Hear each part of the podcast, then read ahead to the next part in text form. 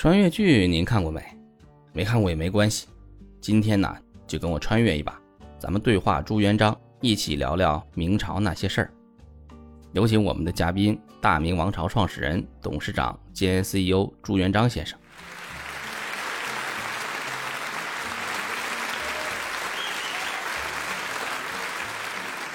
主持人好，朕非常荣幸能有这个机会和所有的朋友交流。有什么问题尽管问，朕一定知无不言，言无不尽。陛下，大家都知道您是平民出身，战胜了张士诚、陈友谅，最后推翻元朝统治取得成功。这个用现在话说呢，叫草根逆袭。这中间无数艰难险阻，您能讲讲是什么让您义无反顾加入反抗元朝的队伍？又是什么信念支撑您一路走到最后吗？你奶奶的！有饭吃，老子怎么会想着造反？现在创业失败还能去打工，造反失败就只有死路一条。我有的选吗？朕既然是上天选定的真龙天子，就必须要承担解救万民于水火的责任。心系苍生，自然勇往无前。陛下果然是胸怀天下，您对两个对手张士诚和陈友谅怎么评价呢？张士诚盐贩出身，小富即安，无雄才大略，可做一方之主；陈友谅一代枭雄，但忘恩负义，从他杀徐寿辉的那天开始，就注定要失败了。果然是一针见血。您作为开创者，制定了很多的政策。我知道您规定贪污六十两就要扒皮填草，现在您对自己制定的这条法律怎么看？呃，这是个好问题呀。朕从小给地主放牛，读书有限，才疏学浅。再说，当年怎么懂得通货膨胀呢？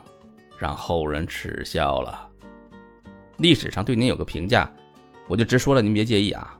您是典型的鸟尽弓藏、兔死狗烹的代表，打完江山就杀功臣，以至于后来朱棣造反，没有能打的人去与之抗衡，才有您孙子朱允文的下落不明。哎，可惜我儿朱标英年早逝，他会是一代人君呐。朕虽贵为天子，可也是一位父亲。天下初定。若我不在，谁能保证这些武将不觊觎皇位、叛乱争夺？一边是出生入死的战友，一边是你的子孙，你以为朕下这个决定容易吗？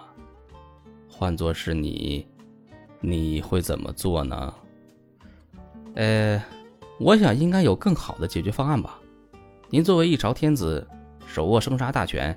仅胡惟庸一案就处死三万多人，是不是有些视生命如草芥了？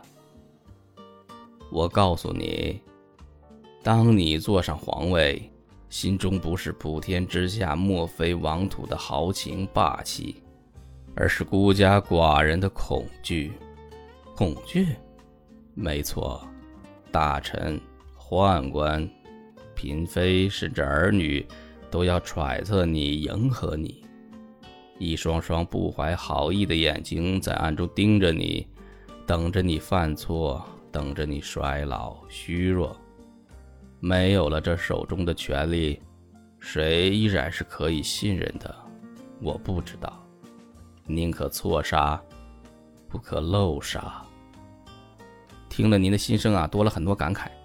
看来做皇帝真是要忍受常人不能忍受的寂寞。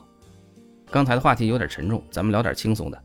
在您之后，明朝有宣宗这样的明君，有张居正这样的能臣，也出了严嵩、魏忠贤这样权倾朝野、祸国殃民的奸臣和太监。这是不是和您当初的设想差距很大？其实，哪一个朝代又不是如此呢？提到朱瞻基这孩子，朕心甚慰，可惜殒命太早。张居正这小子。颜值高，能力强，不过一个轿子居然三十二个人抬，还跑长途，奢侈，太奢侈了。有一个人很重要，你没提到，谁呀？王阳明。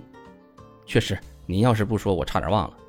他能提出知行合一，开创一个学派，真是个奇人。我辈皇帝如过眼云烟，他的心学。千古流传呐，不愧是皇上的总结，精辟。明朝这三百多年的历史，咱们一个月也聊不完。要是有朋友感兴趣，您建议他读读哪些书呢？不是有个叫当年明月的写了本书叫《明朝那些事儿》吗？朕看这本就不错，英雄所见略同啊！